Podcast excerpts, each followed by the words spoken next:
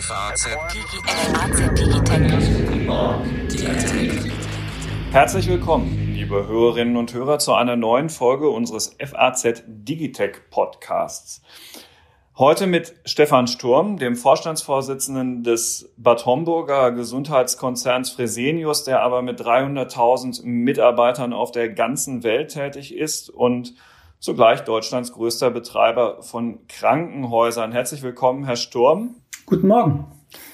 Und ähm, äh, an meiner Seite, wenn auch virtuell in diesen Homeoffice-Tagen, Ilka Koplin, Wirtschaftsredakteurin der Frankfurter Allgemeinen Zeitung und dort neben vielen anderen Dingen für Pharma und Gesundheit zuständig. Hallo Ilka.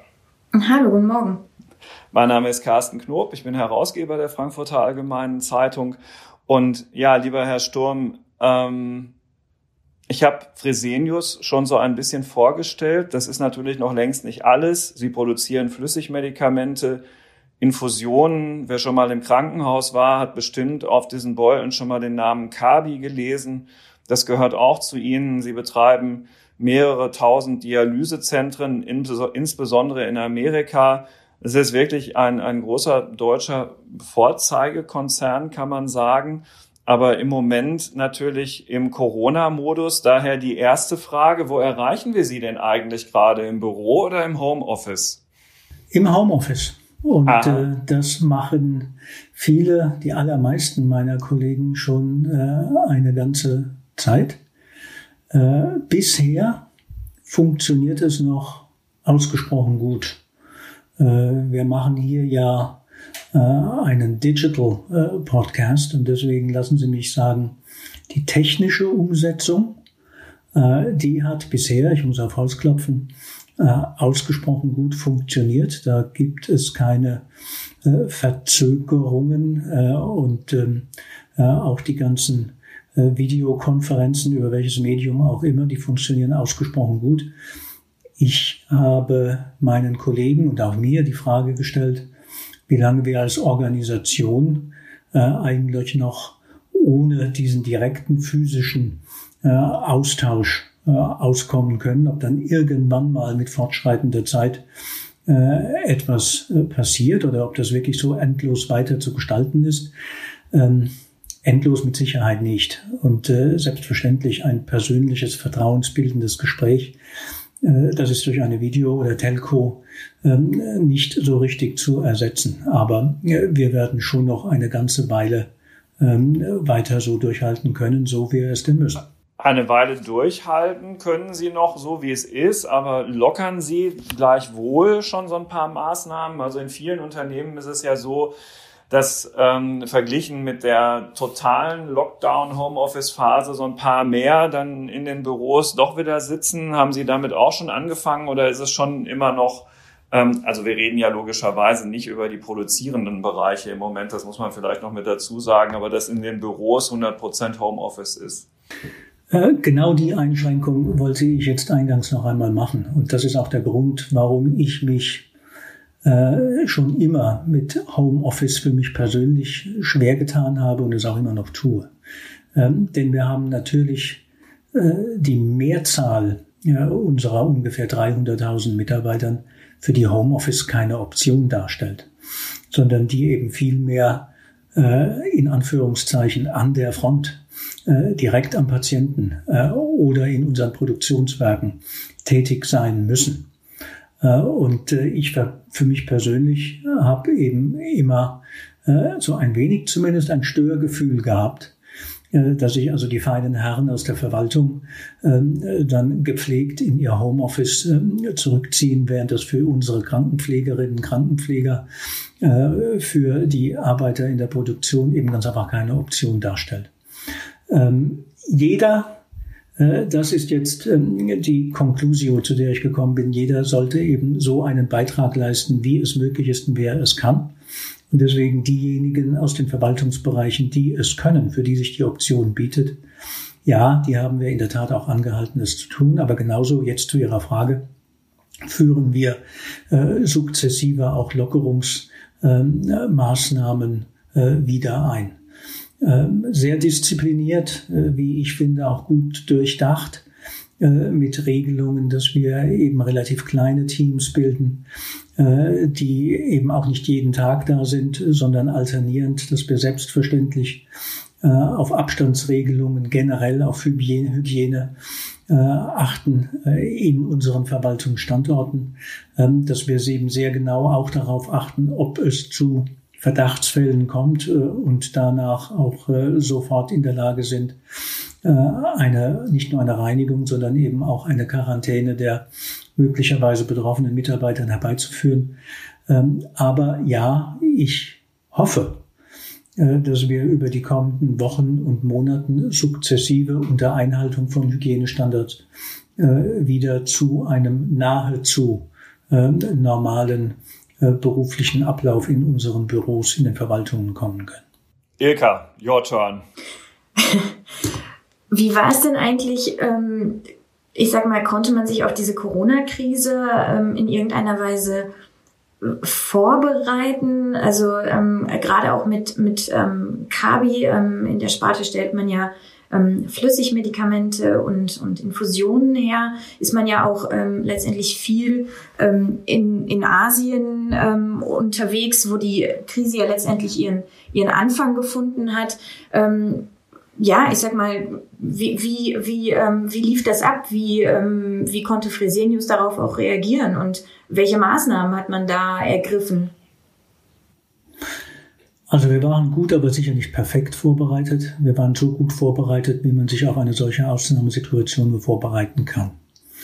Äh, sie in den produzierenden wie auch in den Dienstleistungsbereichen, sprich den Krankenhäusern und Kliniken äh, und den Fabriken, haben wir eben ohnehin schon ausgesprochen Hygiene, hohe Hygienestandards.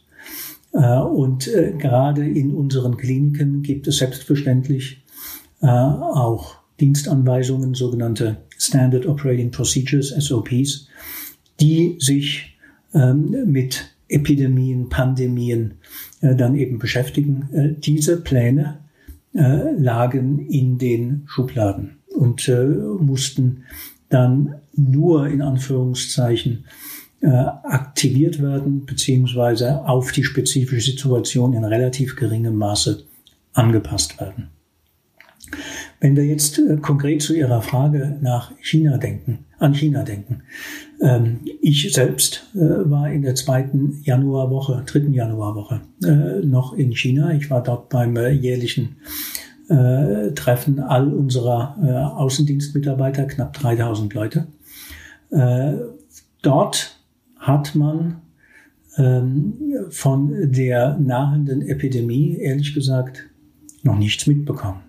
Äh, das Thema Corona, das Thema Covid-19 äh, wurde also erst eines nach meiner Rückkehr, äh, Ende Januar. Dann zu diesem Zeitpunkt allerdings auch relativ eng lokalisiert in China. Ähm, Im Nachhinein muss ich sagen, als wir am 20. Februar unsere Zahlen bekannt gegeben haben, war es ja schon etwas naiv, ähm, dann ausschließlich eigentlich auf Auswirkungen auf äh, Kabi in China einzugehen äh, und dabei nicht zu berücksichtigen, dass das innerhalb sehr kurzer Zeit dann eben auch Europa und Nordamerika insgesamt die Welt erfassen würde. Aber der anfängliche Hotspot das war in der Tat China. Wir hatten die Verlängerung des chinesischen Neujahrsfestes. Wir hatten die ähm, äh, die Immobilität äh, der vielen äh, Mitarbeiter, die über das Neujahrsfest traditionell eben ihre Verwandten besucht haben und teilweise dann eben nicht zurückkamen. Deswegen unsere Produktionsstandorte waren nie aufgrund behördlicher Auflagen geschlossen, aber wir hatten eben die Mitarbeiter nicht. Wir hatten darüber hinaus anschließend eben auch Einschränkungen hinsichtlich der Logistik innerhalb des Landes. Das heißt, produzierte Güter in unseren Werken äh, konnten wir eben üblicherweise nicht über Grenzen zwischen den einzelnen chinesischen Provinzen hinweg transportieren äh, und waren so eben sehr stark eingeschränkt. Schließlich Zugang zu Krankenhäusern für unsere Verkäufer, für unsere Außendienstmitarbeiter war dann eben auch nicht mehr gegeben, äh, so dass wir, äh, wenn ich über äh, Fresenius als Ganzes schaue, äh, im ersten Quartal den größten Einfluss von Corona äh, dann eben auch bei Kabi äh, in China hatten.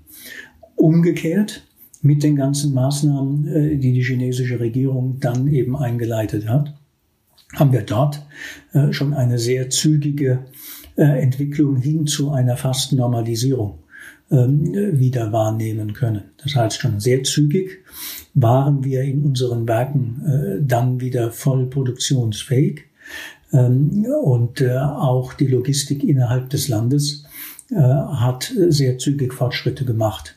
Wir haben jetzt noch nicht wieder vollen Zugang zu Krankenhäusern, aber doch in einem Maße, äh, der es eben erlaubt, dann auch Produkte zu verkaufen äh, und auszuliefern.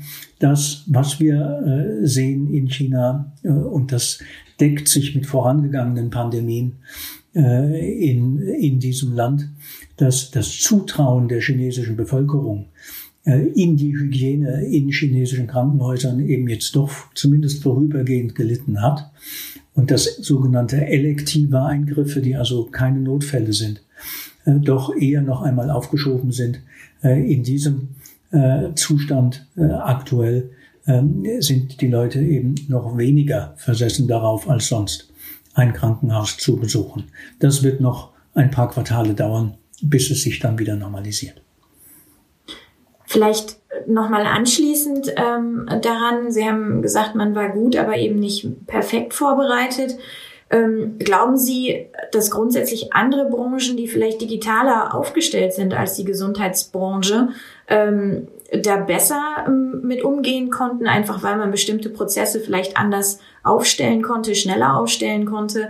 Ähm, glauben Sie, dass da die Gesundheitsbranche oder auch Fresenius eben ähm, so gesehen im, im, Nachteil ist, weil die Branche nun wirklich nicht als digitaler Vorreiter gilt? Nein, das glaube ich nicht. Und wenn ich äh, gesagt habe, wir waren nicht perfekt aufgestellt, ähm, dann äh, glaube ich umgekehrt auch nicht, äh, dass es so viele äh, Unternehmen da draußen gab, äh, die da einen substanziell besseren Job gemacht haben als wir. Äh, diese Pandemie ist ganz zweifellos ohne Präzedenzfall von ihrer äh, von ihrem Einfluss auf das globale Geschehen. Und wenn ich deswegen sage, nicht perfekt, dann bedeutet das, dass eben diese von mir vorhin angesprochenen Standard Operating Procedures dann eben immer noch einmal äh, angepasst werden müssen auf diese Sondersituation. Äh, das halte ich aber umgekehrt auch äh, für absolut normal. Ähm, wir können gleich gerne über äh, Digitalisierungsinitiativen hier äh, bei Fresenius sprechen, quer über alle unsere vier Unternehmensbereiche. Ähm, ich glaube, wir sind schon ganz gut unterwegs, was verschiedene Initiativen angeht. Hat uns, hätte uns einen noch weitergehender Digitalisierungsstand äh, im Umgang mit äh, Corona geholfen? Nein, ich glaube nicht. Herr Sturm, wenn ich darf direkt da rein springen, die ähm, äh, es ist nicht nur so, dass die Gesundheitsbranche als Nachzügler in der Digitalisierung galt, sondern auch ganz konkret, wenn man im Internet recherchiert, bei äh, Leuten, die das immer wieder mal ausgewertet haben, ihr Konzern, nämlich Fresenius selbst, landete bei Rankings über DAX-Konzerne hinweg in Fragen wie digital ist denn der Konzern immer auf den hinteren Plätzen, sowohl Fresenius als auch Fresenius Medical Care. Würden Sie sagen, dass das Unternehmen da in den vergangenen zwei Jahren schon sehr, sehr stark aufgeholt hat und dass Corona da jetzt nochmal einen entscheidenden Schub gibt? Also ich bin nicht sicher, äh, inwieweit man äh, eine derartige Untersuchung machen kann äh, über 30 DAX-Unternehmen, die in komplett unterschiedlichen ähm, Geschäften unterwegs sind. Ähm, jedes Geschäft hat seine eigenen Anforderungen. Unseres ist nun mal ähm, bei der Dialyse, bei den Krankenhäusern ausgesprochen personalintensiv. Das ist auch gut so. Äh, wir sehen die Digitalisierung ähm, eben nicht hin zu einer komplett systemischen, automatischen äh, Verabreichung von Dienstleistungen, sondern wir möchten für unsere Pflegekräfte äh, die Arbeit erleichtern, damit sie noch mehr Zeit haben, sich um Patienten zu kümmern. Das ist vielleicht Punkt Nummer eins. Punkt zwei. Ähm, ich bin der festen Überzeugung, dass wir in den vergangenen zwei Jahren eine ganze Menge äh, Initiativen angestoßen haben, sei es die elektronische Patientenakte, sei es die Verknüpfung über Sektorengrenzen hinweg in unserem Helios-Bereich, sei es die Anknüpfung äh, unseres Homecare-Bereichs bei der Fresenius KB, sei es die Einführung ähm, von Building Information Systems in unserem Projektgeschäft bei der WAMED, äh, sei es aber auch selbstverständlich Big Data Analytics, äh, wenn es darum geht, Behandlungsalgorithmen abzuleiten für ähm, unsere Dialysepatienten, auch für andere chronisch Kranke. Das alles muss sich immer messen lassen an unserem Anspruch, bessere Medizin für immer mehr Menschen. Ähm, und da haben wir äh, in der Tat eine ganze Menge jetzt schon angestoßen, aber auch schon erreicht, äh, um in der Tat mit digitalen Hilfsmitteln, mit der Digitalisierung eine noch bessere Medizin für noch bessere, für, für noch mehr Menschen äh, hinzubekommen. Hm, noch eine Frage von mir dazu, bevor Ilka dann wieder übernimmt. Die, äh, aber es ist ja schon so, dass sich bei Ihnen ganz, ganz viele Anwendungen, die einfach an Ort und Stelle am Patienten praktiziert werden, gar nicht digitalisieren lassen. Also im, im Kern ist ja vieles, was Sie tun, eben nicht digital. Jetzt bestätigen Sie das, was ich gerade eben gesagt ja. habe. Also deswegen, wenn man uns hier äh, unterstellt, wir seien eben nicht äh, so digital, dann hat das möglicherweise eben mit dem Geschäftsmodell zu tun. Alles das, was sich digitalisieren lässt, ohne die medizinische Qualität zu beeinträchtigen, ohne auch die Zuwendung zu den Patienten zu beeinträchtigen, da bin ich mir sehr sicher. Das haben wir uns zumindest einmal angeschaut, haben es überprüft. Im Zweifel haben wir da auch schon Initiativen angestoßen. Sagen Sie, Sie haben ja in, ähm, in Amerika im ähm, Dialysebereich den Anbieter NxStage übernommen, ähm, der sich eben um Heimdialyse kümmert, ähm, so dass die Patienten ähm, nicht mehr so häufig, ähm, zumindest in, in ähm, die Dialysezentren ähm, äh, zur Behandlung kommen müssen. Ist das jetzt eigentlich in der derzeitigen Lage ein Glücksfall? Lassen sich eigentlich kurzfristig ähm, auch, ähm, ich sag mal, Sie haben ja eben Big Data Analytics und ähnliches genannt. Lassen sich da noch mehr Patienten kurzfristig auch in die Heimdialyse, ich sag mal, umschichten? Oder ist das eine Sache, die so schnell gar nicht umsetzbar ähm, ist? Also Nextstage ist die Akquisition ist ähm, Ausdruck einer langfristig überlegten Strategie. Ähm, Glücksfall, naja, äh, und im aktuellen Umfeld, ähm, ich würde mal sagen, das, was sich da an Zusatznutzen äh, ergibt, das ist doch eher überschaubar. Aber was wir eben einfach bedenken müssen, wir sind der festen Überzeugung, äh, dass nach vorne gerichtet in zunehmendem Maße wir Dialysebehandlungen in der Tat, wo irgend möglich, im Heim eines Dialysepatienten werden erbringen können. Ähm, und äh, es wird hier auch zu einer stärkeren Nachfrage kommen. Wir müssen aber umgekehrt konstatieren, dass sich nicht jeder Dialysepatient, und das ist schon ein kleiner Euphemismus, sondern ich sollte eher sagen, dass ich äh, nur ein sehr geringer Teil der Dialysepatienten für eine solche Dialyse zu Hause in der Tat auch eignet. Ähm, das fängt bei den örtlichen Gegebenheiten an. Ähm, es geht weiter, dass sie eben wirklich auch mit so einer Maschine äh, umgehen können. Das heißt, es äh, eignen sich insbesondere diejenigen Patienten dafür, äh, die über eher weniger Nebenerkrankungen ähm, zu klagen haben, die darüber hinaus eben möglicherweise in einem Haushalt leben, wo es noch andere Angehörige gibt, ähm, die sich dann um so etwas kümmern können. Es eignet sich insbesondere für diejenigen, die, gerade weil sie eben äh, über wenig Nebenerkrankungen zu klagen haben, weiterhin berufstätig sind und die deswegen sehr viel einfacher die Dialysebehandlung mit ihrem beruflichen Alltag kombinieren können. Jetzt äh, konkret zu Ihrer Frage nach Corona. Äh, wir haben schon sehr früh äh, die Hygienevorschriften in unseren Dialysekliniken weiter nach oben gefahren. Wir haben mit anderen ähm, Dialyseanbietern, unseren Wettbewerbern, gemeinsam in dieser einzigartigen Situation Dialysekliniken identifiziert und bereit gemacht für diejenigen unserer Patienten, die sich infiziert hatten äh, und haben die gebündelt dort äh, weiter behandelt, um eben sicher zu gehen, dass sich andere Nicht-Infizierte dann auch nicht anstecken. Äh, deswegen, ich möchte gerne den Eindruck vermeiden, dass man beim Besuch einer Dialyseklinik einem erhöhten Infektionsrisiko ausgesetzt ist. Das sehen wir nicht so.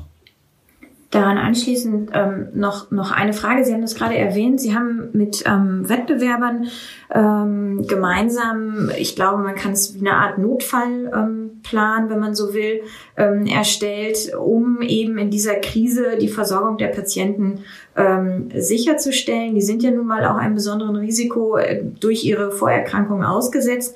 Ähm, haben Sie dann eigentlich, wie kann ich mir das vorstellen, haben Sie letztendlich Ihre ähm, Patienten Kartei ähm, geteilt oder ähm, irgendwie muss man ja mal ähm, überhaupt erstmal einen Überblick dafür haben, ähm, ja, ich sag mal, in welchen Regionen welche Patienten ähm, wo irgendwo behandelt werden und wo sie dann letztendlich hinkommen. Also ich stelle mir das recht kompliziert vor, ehrlich gesagt. Ja, ist es auch, aber die komplette Patientendatei teilen, das ist umgekehrt auch nicht erforderlich. Wenn Sie einen Dialysepatienten haben, äh, der eben äh, Sie informiert hat, äh, dass er äh, mit Corona infiziert ist, äh, dann haben wir ihm, wie gesagt, in Zusammenarbeit mit einzelnen unserer Wettbewerber äh, eine spezialisierte Dialyseklinik zugewiesen die eben reserviert ist für Corona-Patienten, die gleichzeitig Dialyse erfahren müssen. Und ähm, das waren einzelne unserer Kliniken. Auch unsere Wettbewerber haben diese Kliniken äh, dann eben zur Verfügung gestellt. Ähm, es war dahingehend ein bisschen kompliziert, äh, dass man eben den Abrechnungsmechanismus dann äh, darstellen musste. Aber das sind Kleinigkeiten am Rande, die verblassen auch, wenn es darum geht, in einer besonderen Notsituation unseren Patienten zu helfen. Herr Sturm, Sie haben im März, war das erst, ähm, noch einen anderen Zukauf getätigt, natürlich eher kleiner, ähm, ein, ähm, die DGG GmbH, Digitale Gesundheitsgruppe, die machen so Telemedi telemedizinische Versorgungsangebote. Ähm, kleinerer Zukauf, solche Dinge, solche Investitionen, muss man ähm, davon ausgehen, dass von dieser Kategorie auch in Zukunft immer mehr kommt, weil sie da äh, im Zuge der Digitalisierung ihrer Gesundheitsdienstleistungen, da wo es möglich ist, auch immer wieder mal externe Expertise einsammeln und einkaufen? Also ja, wir sind ein Gesundheitsunternehmen äh, und werden es auch bleiben. Äh, wir sind keine äh, hauptberufliche Software-Schmiede. Ähm, und deswegen, wir nehmen nicht für uns in Anspruch, dass wir das alles äh, schon State of the Art wissen und können. Selektiv verstärken wir uns daher auch durch externe. Und das gilt aber eben auch für Fresenius insgesamt. Wir haben uns schon immer eben vorgenommen, gesundes organisches Wachstum aus eigener Kraft zu ergänzen durch äh, selektive Zukäufe. Ähm, so war es hier auch. Äh, wir haben bereits aus eigener Kraft gegründet eben die Plattform Curali. Ähm, da geht es um äh, Hilfsmittel, insbesondere eben für chronisch Kranke. Äh, beispielhaft äh, eben das, was wir als ähm, Software as a Drug bezeichnen, Anleitungen für orthopädische Reha-Patienten, die wir, dafür, die wir da zur Verfügung stellen können. Äh, Curali haben wir jetzt kombiniert äh, mit DGG und möchten äh, eben weitergehen zu einer noch umfassenderen, auch offenen äh, Plattform, ähm, mit der wir eben Patienten insgesamt helfen können. Da geht es um die Vermittlung von äh, Facharztterminen, ähm, da geht es um äh, Corona-Hilfestellung, da geht es ähm, insgesamt um die Betreuung, insbesondere eben chronisch Kranker, äh, mit der Vermittlung von Informationen zu ihrer Krankheit und zu den bestmöglichen Therapien. Finden solche Softwarezukäufe hauptsächlich in Deutschland statt oder ist es dann auch eine ähm, weltweite Suche? Also da haben Sie sich jetzt eben herausgepickt unser Krankenhausgeschäft, äh, das, das ist in, Deutsches, in, ja. in Deutschland ja. und in Spanien angesiedelt ist. In Spanien haben wir auch äh, die eine oder andere Verstärkung schon erfahren. Ähm, bei der Fresenius Medical Care, äh, Sie sagten es äh, im Intro, die eben äh, ganz ausgesprochen Nordamerika-lastig ist mit äh, ganz vielen Dialysekliniken, haben wir uns auch äh, bei der Fresenius Medical Care schon extern verstärkt. Mich würde mal interessieren, glauben Sie eigentlich, ähm, dass ähm, die Corona-Krise ähm, letztendlich in der Gesundheitsbranche, aber auch, ich sage mal, in der Wirtschaft im Allgemeinen irgendwie ein Umdenken auslöst, dass beispielsweise ähm, Patienten künftig eher bereit sind, sich per Videosprechstunde behandeln zu lassen, ähm, als es vorher vielleicht die Bereitschaft dazu gab. Also dass letztendlich ähm, irgendwie was passiert ist in den Köpfen der Menschen? Ich würde nicht von einer grundsätzlichen Richtungsänderung sprechen, aber ich würde sagen, äh, dass Corona in vielen Fällen eine Beschleunigung ausgelöst hat und auch weiter auslöst. Ähm, unsere Kuralie, unsere DGG-Aktivitäten, die liefen ja schon bevor ähm, wir von Corona äh, erfahren haben. Und deswegen äh, die strategische Richtung hier mehr äh, zur Nutzung digitaler Medien äh, zu kommen, um einerseits eben Abläufe innerhalb des Krankenhauses zu vereinfachen und mehr Zeit für die Pflegekräfte zu gewinnen und für die Ärzte auch. Ähm, und andererseits aber eben auch dafür zu sorgen, dass viele Dinge, die heute noch in einem Krankenhaus geschehen, zukünftig auch zu Hause stattfinden können. Äh, oder in einem MVZ stattfinden kann. Dafür zu sorgen, äh, dass wir die Verschwendung, die Ineffizienz äh, beseitigen können und deswegen die knappen Ressourcen besser bündeln können für die Patienten. Das waren Dinge, denen haben wir uns von jeher verschrieben. Aber ich gebe Ihnen völlig recht. Coralie schafft nochmal ähm, ein ausgeprägteres Bewusstsein aber wie gesagt, keine Richtungsänderung, sondern eben vielleicht einfach nur eine noch offenere, zügigere Umarmung, ähm, so dass in diesen äh, eher kontaktlosen Zeiten möglich ist, äh, dieser neuen Konzepte. Vielen Dank, lieber Herr Sturm. Vielen Dank, liebe Hörerinnen und Hörer, für Ihr Interesse an ähm, dieser Folge unseres FAZ Digitech Podcasts heute zur Digitalisierung des Gesundheitskonzerns Fresenius, ähm, ganz besonders in Zeiten der Bekämpfung der Corona-Pandemie ein spannendes Fallbeispiel. Wenn Sie noch mehr regelmäßig über die Digitalisierung von Wirtschaft und Gesellschaft erfahren möchten, empfehlen wir Ihnen wie stets unsere FAZ Digitech App, die Sie in allen App Stores zum Download finden. Der Digitech Podcast mit allen seinen Folgen zum Nachhören ist dort ein fester Bestandteil.